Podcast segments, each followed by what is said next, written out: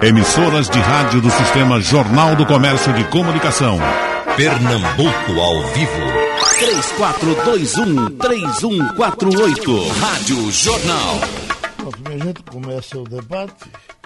Deputado Augusto Coutinho, eu acompanhei por muito tempo a, a, a, a TV Câmara e via que o senhor fazia parte daquele pessoal de apagar fogo. Quando surgiu um fogo, lá, fazia um discurso e tal, e as coisas maneiravam. Fiquei interessado nos bastidores daquilo, porque evidentemente aquilo ali já era um, um, um chamado para resolver as coisas internamente. Qual foi o momento mais difícil dessa, dessa votação da reforma?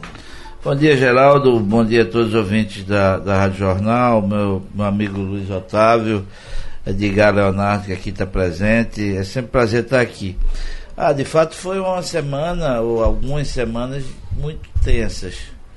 É, a, a, primeira tensão maior começou quando é, o presidente levou pressão dos policiais da, da polícia é, federal, federal e rodoviária e, uhum. e ficou é, ali o presidente sinalizou que queria atender o que era justo, ou seja, o, o mas era um, um, problema, ou seja, o partido do presidente dizia que votaria e da, do, de todos os votos do PSL, 22 votos votariam por um destaque e nós tínhamos feito um acordo de lideranças, inclusive o meu partido, o meu presidente tinha um destaque, que é o presidente da Força Sindical, tinha um destaque. Né? Isso ainda na comissão. E quando se ali o, o, PSL, que era o partido do presidente, fizesse um destaque, ia desmontar tudo que a gente tinha acordado. Né? Eu já tinha, inclusive, é, assinado o, o, o requerimento para retirar o meu destaque. Ali foi uma tensão muito grande, porque ali a gente teve de desmontar essa, essa, essa iniciativa do presidente, que começou a levar pressão nas redes sociais. Mas é, a semana toda foi, foi de muita dificuldade. Depois teve, já eu já, eu já vou para o final, a questão das mulheres. Ou seja, a gente tinha um impasse que as mulheres eh, se rebelaram se não reduzisse a idade das mulheres. E aí você tinha voto, perdia voto em todas as bancadas. Uhum. Então tivemos de nos reunir com, com as mulheres, arrumar o texto. Depois de uma votação veio a questão da, é, do, da bancada evangélica, que também tinha um termo no, no, no projeto que precisava é, deixar claro que não poderia ter outra renda para não reduzir a menos de o salário da viúva, que aí é uma questão da bancada evangélica. A gente conseguiu superar essa também. Mas foi uma semana de muita, de muita dificuldade, assim, de muita tensão, mas no fim deu certo. Acho que pelo menos uma primeira etapa foi vencida. A gente gostaria de ter votado os dois turnos. É, na, na, já ter finalizado os dois turnos, não foi possível, mas eu acho que dia 6 ou 7 a gente termina e, é, a, a votação e manda ela para. Sim, teve outro, outra coisa que é importante dizer também que no meio de, de, de todas as intervenções que tinha na madrugada de quinta para sexta, é, o, o, o, PT e o, o, o, PE, o PP e o PP queriam colocar o, que a gente votasse entre os interstícios o abuso de autoridade, que era o projeto uhum. que tinha sido votado no. E, e, e, e, Rodrigo não aceitava. E a gente não aceitou porque acha, achava que não era oportuno você mudar o discurso uhum. e entrar com abuso de autoridade e aparecer até uma coisa enxertada, ou seja, perante a, a, a, a opinião pública. E para acordar isso, para deixar isso para agosto. Então essas tensões viram à noite, mas no final eu acho que saiu tudo bem. Teve ainda uma votação que eu tive medo, que dava um impacto na, no, no, na Previdência de 200 bilhões, ou melhor, 190 bilhões. Ela ia desarrumar o que foi votado, não é? mas aí a gente ganhou por 20 votos. Uhum. 20 votos a mais. Então isso já foi na sexta-feira à noite. Na sexta-feira, no final da tarde, início da noite. Mas foi, como eu disse, uma semana bem, bem e saí de lá, eu já fui para Petrolina, para Santa Maria da Boa Vista, cheguei ontem aqui à noite. Agora, eh, eh, eu achei excelente também o discurso do, do, do relator eh, na, na, na pré-votação do destaque dos professores, porque ele trouxe uma coisa fabulosa. Ele disse, olha, o professor não precisa se aposentar muito cedo. Ele precisa ganhar mais. Isso. Temos Perfeito. que entrar numa luta para o professor ganhar mais. Exatamente. Porque nós estamos com dois professores aqui na mesa. É Doutor Luiz Otávio, o homem com. Eh, o professor, o homem ou mulher, com 53 anos de idade, ele está na plenitude da sua capacidade intelectual. Eu tenho visto muitos do tempo que era compulsório, o camarada tinha que sair, passava por aqui, por exemplo, o doutor Geraldo Gomes de Freitas, professor de medicina, ele se arrasava com aquilo. Ele dizia: Eu hoje sou um cadáver oficial. Morreu um tempo desses, para nossa tristeza. Mas uh, uh, uh, esse argumento não valeu. Terminou ficando o professor com um. um, um a, a, história, por exemplo, de dizer leva trabalho para concluir em casa. Quem é que não leva? É Só quem não leva trabalho para concluir em casa é o gari, porque ele não vai levar lixo. Mas todos nós que fazemos alguma coisa, levamos para terminar em casa. Pois não, doutor. Geraldo, o cinquentão, o sessentão, o septuagenário, ele dá aulas muito melhor do que o professor noviço, uhum. do que o professor com menos experiência. Por uma razão muito simples.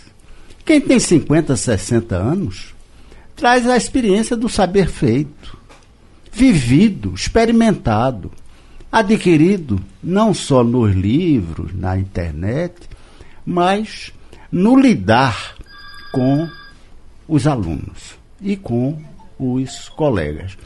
De modo que, o, aproveitando a sua, a sua pergunta, não é? e, e, e mergulhando na, na temática da, da discussão, o, o, o, o relator do, da reforma foi muito feliz, foi. não é? Muito feliz. Moreira, não é? Chama Moreira. É. Eu acho que... é, mas agora, doutor Otávio, o que a gente observa é que muita gente briga por uma aposentadoria mais cedo para juntar renda. Você não ganha o suficiente, se aposenta, continua trabalhando, aí ganha, eh, vai viver um pouco melhor. Na é verdade. O argumento é financeiro. Mas financeiro. E daí você ter percebido a, a, a, a, a sabedoria do argumento do, do deputado Moreira. Não é? Nós, nós temos que fazer, que inverter a pirâmide salarial do país. Isso tem que ser feito gradualmente, não é? Mas você não pode ter não é, professores do ensino fundamental ganhando mil reais, mil e quinhentos, dois mil, dois mil reais. Não faz sentido isso. Isso reflete na fragilidade do ensino no, no Brasil. Você sabe que um dia desse, eu, eu já falei isso aqui. Eu estava conversando com uma professora, mulher de um, de um amigo meu, e ela, é, ela se aposentou. E eu digo, olha, mas você se aposentou ganhando o que você recebia. Então você é uma situação bem diferenciada da minha, por exemplo. Eu disse, Geraldo, você sabe quanto eu recebia? Eu digo, diga, mil reais. É. E se aposentou ganhando o que recebia. Mil reais. E, quer dizer, e o erro está tá, tá no piso, né? É. o, o, essa, essa questão do, da reforma do Estado, depois da reforma da Previdência, eu acho que há duas questões fundamentais para o país, que é a reforma tributária, já há é, dois ou três projetos que deverão ser compatibilizados na, na Câmara e no, e no Senado, e a reforma do Estado, Geraldo. Esta é, é não é, a, a, a reforma das reformas. Uhum. Por quê? Porque há uma série de distorções. E a primeira delas eu vou declarar aqui, e fico muito à vontade, porque sou auditor fiscal do Estado, concursado e aposentado, que é o, o seguinte: o Estado brasileiro trabalha para si próprio. Muito mais para as suas corporações do que para a população.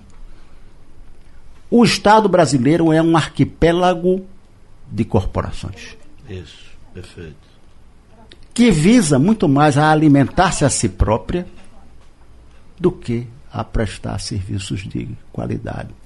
De modo que eu penso que essa será a grande reforma do próximo ano nesse país. De modo que a gente possa quebrar um pouco a, os privilégios corporativos e a gente possa fazer um pouco mais de democracia interna dentro do Estado brasileiro. A gente fala muito em democracia, na verdade a gente precisa trazer o sentido de igualdade para dentro do aparato estatal, porque ele é profundamente desigual. Professor Edgar Leonardo? Bem, essa colocação aí sobre o salário dos professores, é, eu acho ela extremamente pertinente. Porque, inclusive, é, é, eu atuo como professor já há cerca de 15 anos, mas a gente tem que entender que a gente é uma elite, porque a gente está dando aula numa instituição de ensino superior. Né? A gente tem que pensar exatamente nesses professores da base que vão fazer com que os alunos possam, então, chegar, inclusive no ensino superior, com mais qualidade. Né? Se a gente for olhar os últimos números da educação mundial, o Brasil perdeu posições para países da África, para países da Ásia nos últimos anos. Né? Então, os números mostram que a educação brasileira, embora tenha ilhas, né? ilhas de extrema qualidade, mas ela peca muito. E, no geral, o estudante brasileiro ele tem uma série de dificuldades que são dificuldades que vão fazer com que ele ao chegar no ensino superior ou até no momento de procurar um emprego sem o ensino superior, porque o ensino superior não é a panaceia. Ele pode ser muito feliz, pode ser muito produtivo e pode viver muito bem com a família dele sem o ensino superior necessariamente. Mas ele vai precisar ir para o mercado de trabalho, vai precisar ler um manual, ele vai precisar fazer um treinamento, ele vai ente precisar entender como atender o cliente com qualidade. E muitas vezes a gente tem uma produtividade do Brasil muito baixa por uma série de fatores, claro, tem inúmeros fatores, inclusive fatores estruturais do ponto de vista de logística, de transporte, etc., que dificultam a produtividade do Brasil. Mas a gente tem que entender que um dos pontos também muito fortes que a gente já falou aqui é a questão da instrução. A gente hoje tem trabalhadores que muitas vezes têm dificuldade de interpretar um manual, de realizar uma atividade, de usar um maquinário, um equipamento de maior qualidade. Hoje, para que alguém possa trabalhar, atuar num trabalho mais simples, que seria, sei lá, talvez uma portaria de um edifício, ele tem que conhecer um pouco de tecnologia. Né? Imagina a gente trabalhar e pensar em indústria. Imagina a gente pensar no setor, que inclusive é um dos setores que agora está sobrevivendo um pouco, porque inclusive pelo problema de infraestrutura, né, a indústria brasileira sofre, né, a construção sofre, mas, por exemplo, a área de tecnologia ela consegue passar um pouco isso, porque ela não precisa tanto das questões de transporte, porto, né? serviço na área de tecnologia. Como é que a gente pode pensar em um país que vai competir nesse mundo aí da economia 4.0, né? Que Klaus Schwab tanto fala lá no Fórum Econômico Mundial, se a gente vai ter pessoas com dificuldade básica de matemática e leitura. Essa dificuldade básica de matemática e leitura, a gente não vai formar no nível superior com professores, pesquisadores, doutores, mestres. A gente vai formar na base. E esses professores da base, eles são os mais importantes, na medida que vão capacitar o cidadão para que ele possa, inclusive, realizar suas próprias escolhas. Né? Porque aí vem aquela questão da igualdade que a gente fala tanto. Né? E a Marta Sen coloca. A igualdade não é de resultado, mas é a igualdade de partida. Ou seja, no momento que a gente tiver bons profissionais, pessoas competentes, não pessoas que simplesmente queiram, como se ventila muito. Não, o professor é aquele que faz aquilo por paixão. Ele faz por paixão. Óbvio que ele faz por paixão, porque ganhando o que ele ganha, ele não faria pelo dinheiro. Mas ele vai fazer por paixão, mas ele vai fazer por paixão sendo bem remunerado, trabalhando, atuando com dignidade, criando sua família e, inclusive, servindo de exemplo para que seu filho deseje ser também um professor. Porque hoje a gente viu uma pesquisa recente que saiu na TV mostrando que os professores não indicavam para os filhos e para os familiares e amigos que se tornassem professores. E essa reclamação não é porque ele se aposentava tarde, cedo ou tarde, é porque ele ganha pouco. É porque ele ganha pouco. Tem, né? ó, tem uma frase que eu anotei aqui que eu me lembrei quando você falou sobre isso, que foi da época que a gente teve a eleição nos Estados Unidos de Bill Clinton e ele venceu Bush pai. Mesmo Bush tendo vitórias em guerra e tudo mais. E o slogan da época que foi cunhado foi é a economia estúpido. Não é. sei se o pessoal se recorda disso, Isso. né? É economia estúpido, quer dizer, no fundo, no fundo, no fundo, as questões são econômicas. Eu brinco com os meus alunos e com os meus colegas e eu digo que a gente tem o prazer de estudar, tem aqui um colega também da área, né? A gente tem o prazer de estudar uma ciência que é linda. Né? Ela foi chamada de ciência lúgubre, né? Mas a ciência econômica, ela está ali para mostrar como nós, enquanto seres humanos, nos relacionamos para satisfazer nossas, nossas necessidades. Isso é muito bonito. Né? A ciência econômica, ela permite que a gente observe, analise todos os relacionamentos humanos e a gente perceba como a gente pode fazer para melhorar isso. Isso precisa ser relembrado. Agora, Geraldo, só uma observação. É, isso bate é o que o Luiz falou no início, que é a pirâmide invertida nessa questão da educação.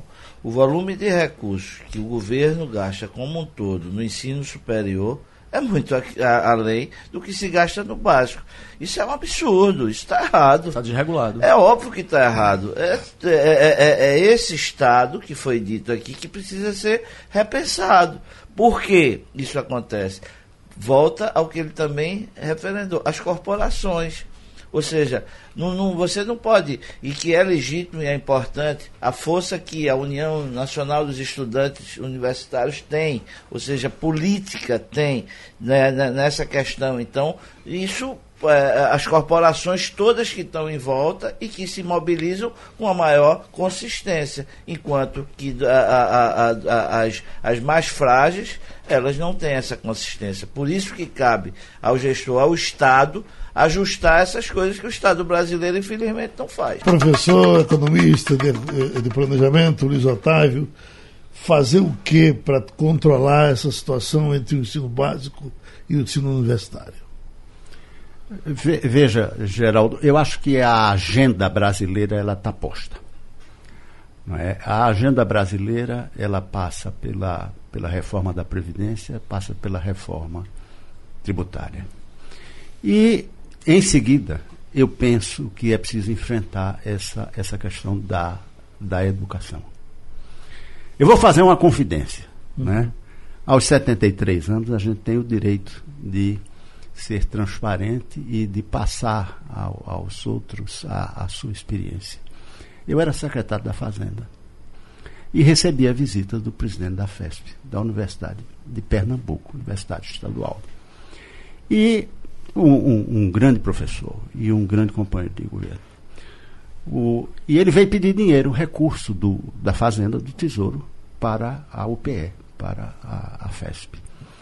E eu então me virei para ele e disse: Vamos fazer o seguinte. Você passa a cobrar, você reúne o conselho universitário da, da universidade, passa a cobrar não é, uma contribuição, ainda que simbólica, aos alunos, que a gente discute um repasse de recursos do Tesouro Estadual para a UPS. Ah, mas eu não vou fazer isso porque há uma tradição. Eu, disse, Fulano, quando eu passo pela frente da UPE, eu vejo no estacionamento da UPE carros de luxo. Eu não vejo bicicletas, eu não vejo. Eu só vejo carro de luxo. Nós estamos financiando com recursos do Tesouro a classe média alta. Quer dizer, nós estamos reforçando a concentração de renda em Pernambuco. Eu estou relatando, Geraldo, esse, esse episódio que, que aconteceu comigo, porque nós temos que inverter a pirâmide. Nós temos que deslocar os recursos daqueles que podem pagar no ensino para os que não podem pagar. E é o fato de nós termos um ensino básico, um ensino fundamental, um ensino é, médio fraco, que a gente chega no, nas, nas faculdades, a gente pede uma redação e as pessoas não sabem.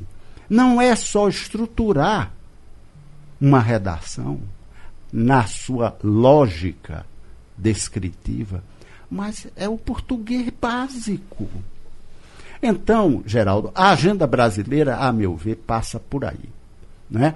É vencer a Previdência, é vencer a reforma tributária e haver uma mobilização nacional pela educação. Eu me recordo que há cerca de uns 30 anos, houve nesse país um homem chamado Mário Henrique Simons, que foi um grande professor, um grande matemático e um grande ministro da Fazenda.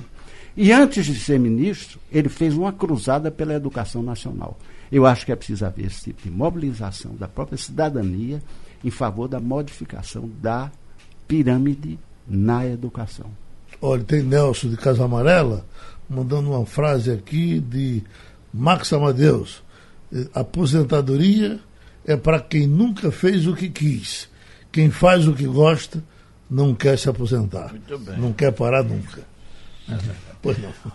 Eu acho que essa colocação agora que Luiz Otávio fez foi extremamente feliz, porque fechou com o que ele falou no começo da necessidade de a gente ter uma reforma tributária.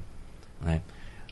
A gente hoje tem um grande problema no país que é a desigualdade. E a desigualdade ela é reforçada pelo nosso processo educacional. Né? A gente precisa sim criar mecanismos para melhorar a qualidade da educação base. A partir dessa educação de base, aqueles que tiverem interesse, maior domínio de uma série de disciplinas, ele vai poder escolher seu caminho profissional pelo ensino superior ou técnico, ou não. Né? Mas que ele tenha, sim, uma base muito boa. Isso precisa passar também pela reforma tributária, porque a gente tem que lembrar que hoje é, a gente é extremamente injusto do ponto de vista de cobrar tributos. Hoje a carga tributária brasileira ela varia entre 33, 32,7, 34% do PIB. É uma carga tributária alta? Não. Se a gente for observar outros países, a gente não tem uma carga tributária alta. Né? Embora a gente sempre diga a gente paga muito imposto. Se a gente comparar com outros países do mundo, a gente não paga, inclusive da América Latina, inclusive o próprio Chile. A gente não tem um volume de carga tributária tão elevado. O problema é a forma como esses impostos são cobrados. Uhum. Eles são extremamente, extremamente injustos porque cerca de 50% dos tributos cobrados eles estão incidindo diretamente sobre consumo. Então vamos imaginar que um, um pai de família trabalha e ganha 10 mil reais e ele compra no supermercado uma determinada cesta de bens. E uma outra, um outro pai de família ganha mil reais e compra a mesma cesta de bens. Para quem está em casa tentando entender, o valor absoluto em impostos que será pago pelo pai de família que ganha mil reais e pelo que ganha 10 mil é o mesmo. Ou seja, impostos sobre consumo são extremamente injustos. E no Brasil eles são cerca de metade dos tributos cobrados. Uhum. Né? Então, é, o próprio imposto de renda, com suas tabelas que não são revisadas, fazem com que a gente tenha, né, aparentemente, um imposto cobrado de quem ganha um pouco mais, porque existe uma faixa de isenção, mas essa faixa de isenção não foi revisada nos últimos anos. Né? Então, quem está lá acima dos seus, sei lá, 40 salários mínimos, e a gente tem uma parcela da população importante que recebe isso, daí para frente, quanto mais ele ganhar, mais o imposto torna regressivo. Porque quanto mais ele ganhar, ele vai permanecer na mesma faixa. Não existem outras faixas que consigam melhorar isso. Então a gente precisava revisar, por exemplo, a tabela do imposto de renda para que a gente tivesse uma maior faixa de isentos. Não tem por que uma pessoa que ganha dois mil reais está pagando imposto de renda. Né? Então, e a gente repensar essa reforma tributária, né? tributando menos consumo, né? tributando mais patrimônio, né? tributando mais lucro, fazendo com que a gente possa, então, de fato, começar a realizar aquilo que o professor Luiz Otávio Cavalcante colocou para a gente, que a gente começar a melhorar essa pirâmide. Porque o papel da cobrança de impostos está aí também. A gente cobrar mais impostos de quem tem mais capacidade de pagar impostos. E, obviamente, com esses recursos, não vamos pensar, não vamos se iludir de uma reforma tributária que vai cobrar, cortar impostos. Tá? O Estado está falido, vai gerar uma baita economia, se Deus quiser, todos esses processos de reforma tributária, melhoria de gestão pública, que a gente precisa passar também por isso. Né? É, mas a questão aí, é, eu acho que, de fato, é, é, cobrar melhor, porque hoje até para a pessoa pagar o imposto é difícil. É o empresário, ele, ele, pra, pra, pra, ele, ele quer pagar, vamos dizer que ele queira pagar. Até para ele pagar certo, ele tem dificuldade. E é caro né? para ele pagar, É porque ele caro. consome muitas horas de trabalho Isso. de profissionais especializados na área tributária para que ele possa fazer o que ele deseja fazer, que é efetivamente pagar. O que é, eu, eu acho, sabe, Geraldo, aí um, um- o fato que o Brasil precisa, agora como, como foi dito aqui, a gente eh, dá esse passo da reforma previdenciária. É, é- é incontestável a necessidade da reforma previdenciária. Eu disse isso lá, porque eu estou eu, eu tô na Câmara há, há já já vivenciei de fora o PSDB governando o Brasil que dizia que precisava da reforma, o PT que dizia que precisa, que fez reforma, uhum. né? não fez na dimensão que precisava. Depois o PMDB, agora o PSL. Agora quando você chega lá e ouve agora a oposição dizer, não, a reforma precisa. Agora, ah, essa reforma não é a minha reforma. Poxa, a reforma foi do parlamento. O que o presidente mandou, quando ele mandou com, com o trabalhador rural, com o BB, BPP, B, é, BPC, a gente se reuniu, os líderes se reuniram, não, nós não vamos votar isso. O Brasil não pode, você não pode tratar o homem do campo do Nordeste do Brasil com o homem do campo é, do, do Sul-Sudeste. São Brasis diferentes, são realidades diferentes. Vamos tirar, tiramos. Então tudo que, que precisava ser feito foi feito.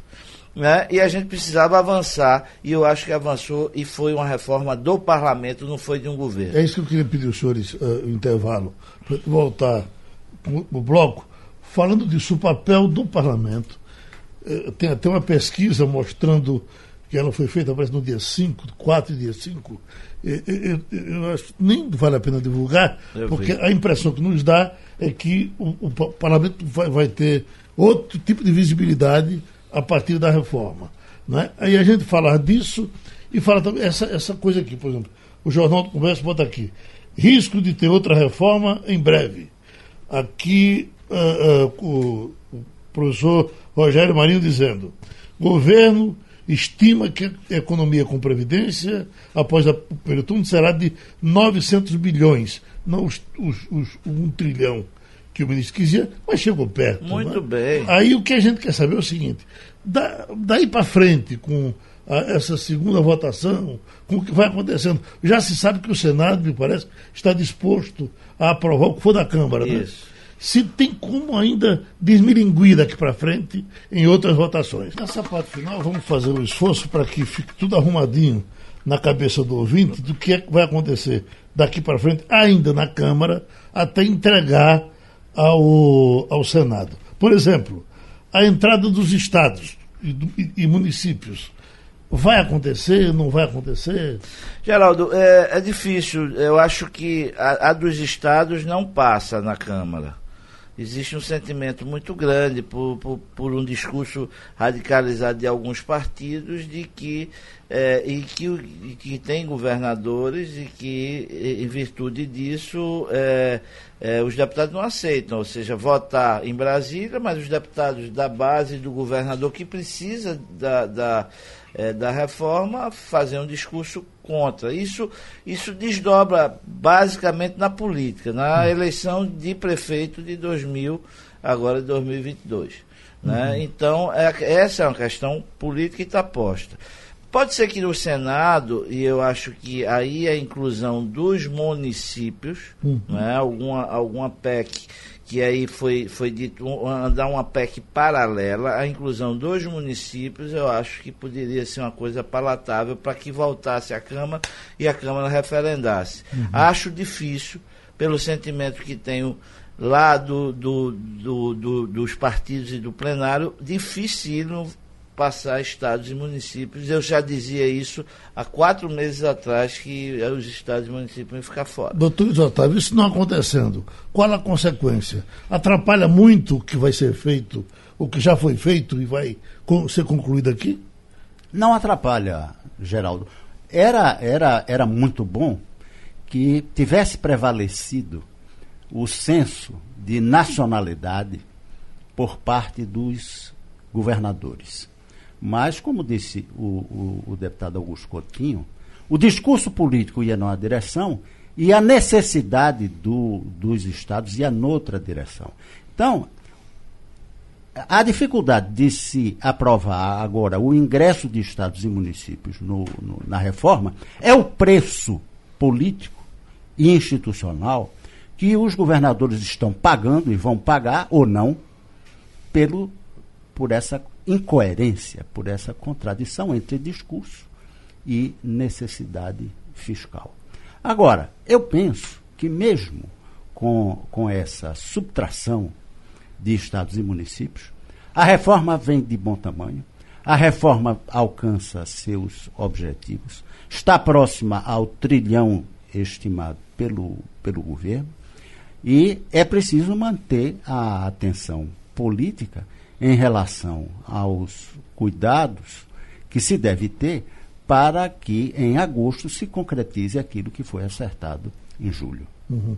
Professor Edgar Leonardo, uh, uh, fazer o quê para uh, o povo continuar na expectativa de que vai acontecer alguma coisa positiva? Porque, por exemplo, a oposição usa muito argumento com relação à, à reforma trabalhista. Olhe, prometeram acabar com o desemprego. É mentira.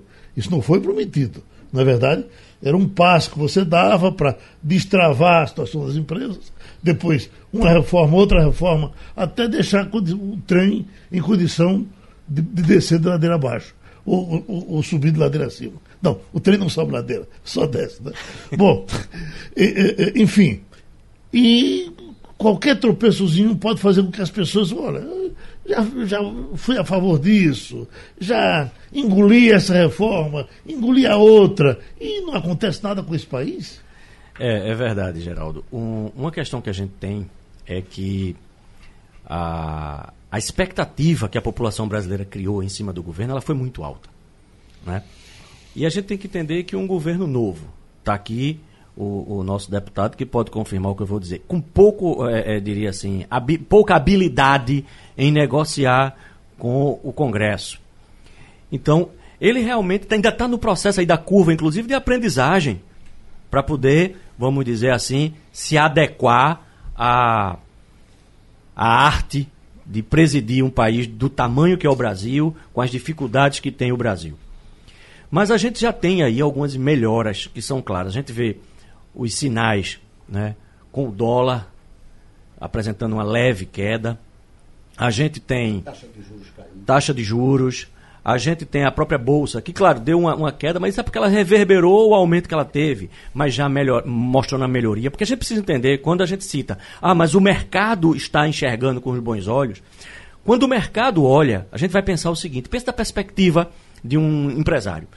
Um empresário olha e vê as econo a economia nacional, e aí vamos ver as contas públicas, tá certo? Onde grande parte dos recursos públicos eles estão sendo destinados para pagamento de folha, pagamento de previdência, pagamento de aposentados, sobrando pouquíssimos recursos para investir no que a gente inclusive falou, para investir em educação, para investir em saúde, para investir em infraestrutura. Uhum. Percebe e faz uma análise que a gente não vai nem comentar, porque a gente já bateu nessa tecla aqui, inclusive acho que tem 20 dias a gente teve aqui falou sobre isso, é a questão da, da, da, do crescimento populacional. Não é nem apenas o envelhecimento, a, a expectativa de vida em 76 anos, mas a sobrevida da população. Porque o cidadão que chegou aos 60, a expectativa dele não é 76. Quem chegou aos 60, o que a gente chama de sobrevida, já é 85 para 86 anos. Né? E o mundo todo está envelhecendo. 55 países fizeram reforma da Previdência nos últimos 15 anos. Né?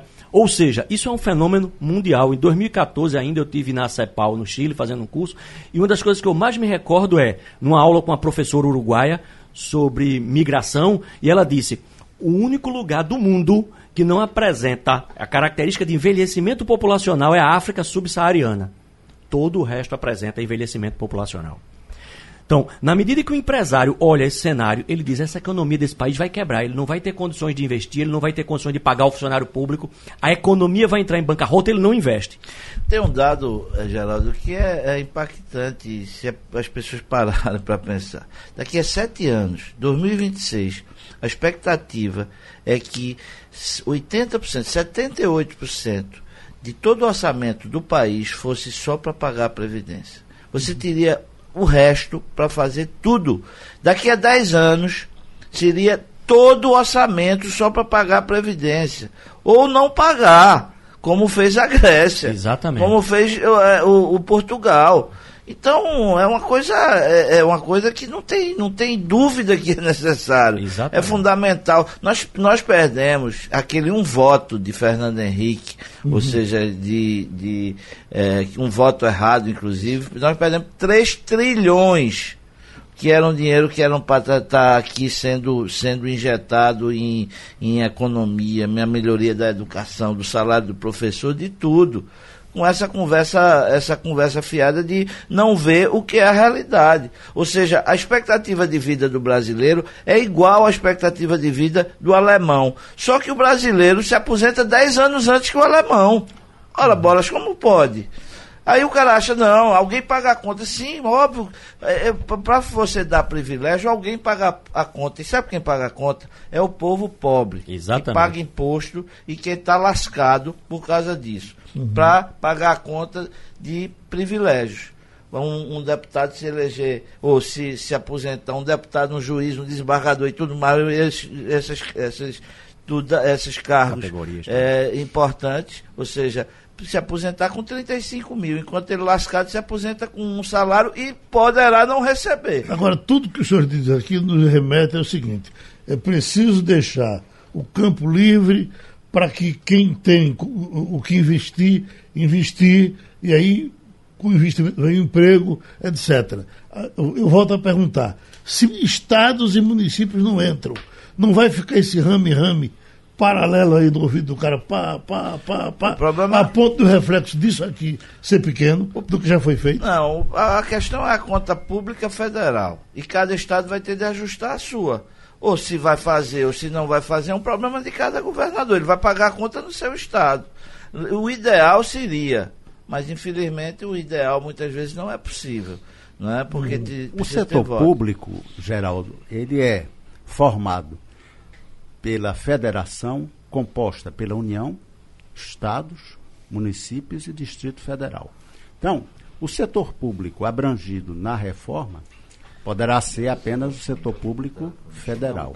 O que é que vai ocorrer se não entrarem estados e municípios? Estados e municípios terão que estabelecer uma legislação e medidas sérias, fortes, de ajuste fiscal, de modo que possam garantir o pagamento nas suas esferas de competência aos seus aposentados. Aquilo que eles não fizeram nos últimos 15, 20 anos, terá que ser feito dentro de um ajuste fortíssimo de suas contas, sob pena de não pagarem os seus aposentados. Agora, só uma observação: é que não são todos os 5.800 municípios que têm regime próprio de previdência. Temos no Brasil 2.200, me parece, algo, algo, em torno disso. Então, na, é, o impacto é, sobre esses que, que, do todo, a maioria dos pequenos municípios, eles estão fora, ou seja, já está feita a, a, a reforma. Agora, esses que têm regime próprio vão ter de fazer pelo, aí o prefeito vai ter de arcar e o vereador com ônus político de ajustar ou não arcar, e aí vai arcar com o decorrer do tempo com a dificuldade financeira e, e, e econômica do, do, município e do estado. E aí os investimentos, certamente, eles serão direcionados para aqueles estados que estão com suas contas públicas ajustadas, onde o governador teve condições de investir em infraestrutura, em educação, em segurança e criou um ambiente estável para que possa ocorrer o investimento. E esse investimento ocorrendo, ele vai gerar tudo aquilo que você falou. Primeiro, emprego e segundo, renda. Uma coisa só, Geraldo, até para o ouvinte. Eu, desde o começo da reforma, eu disse que eu, vou, eu votaria a reforma e votaria com ou sem.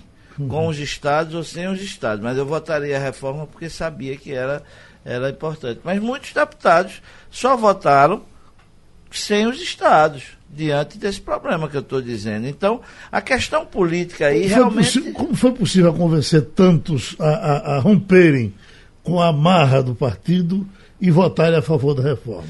Eu acho que aí é o convencimento da realidade. É da, da cabeça do camarada. É, né? da sensatez. A opinião pública é, A opinião pública dividida, é o seu é o amigo que chega para você e diz, olha, você, como é que você não não, não vê isso, isso é um absurdo e tal, não seja, cuide do país, não cuide de você. Então é essa pressão que faz com que se tenha. A mudança é muito grave, porque é muito grande, desde que, se você faz uma comparação do clima no governo Temer, tudo bem, era um governo, um governo, é, é, um governo que estava manchado, era um governo que estava é, é, sem base, ou seja, e sem credibilidade. Mas a diferença que a gente sente é muito grande, tanto da opinião pública. A opinião pública mudou e hoje a opinião pública muito chega e cobrando a você que você votasse. Isso é uhum. é positivo. Ou seja, quer dizer que a, a, opinião pública participou efetivamente do debate, o que foi fundamental para isso. Meus doutores, o tempo passou, hoje é segunda-feira, é tempo de voltar à feijoada. Ok? e terminou, terminou o debate. Sugestão ou comentário sobre o programa que você acaba de ouvir, envie para o e-mail ouvinte@radiojornal.com.br ou para o endereço Rua do Lima 250, Santo Amaro, Recife, Pernambuco.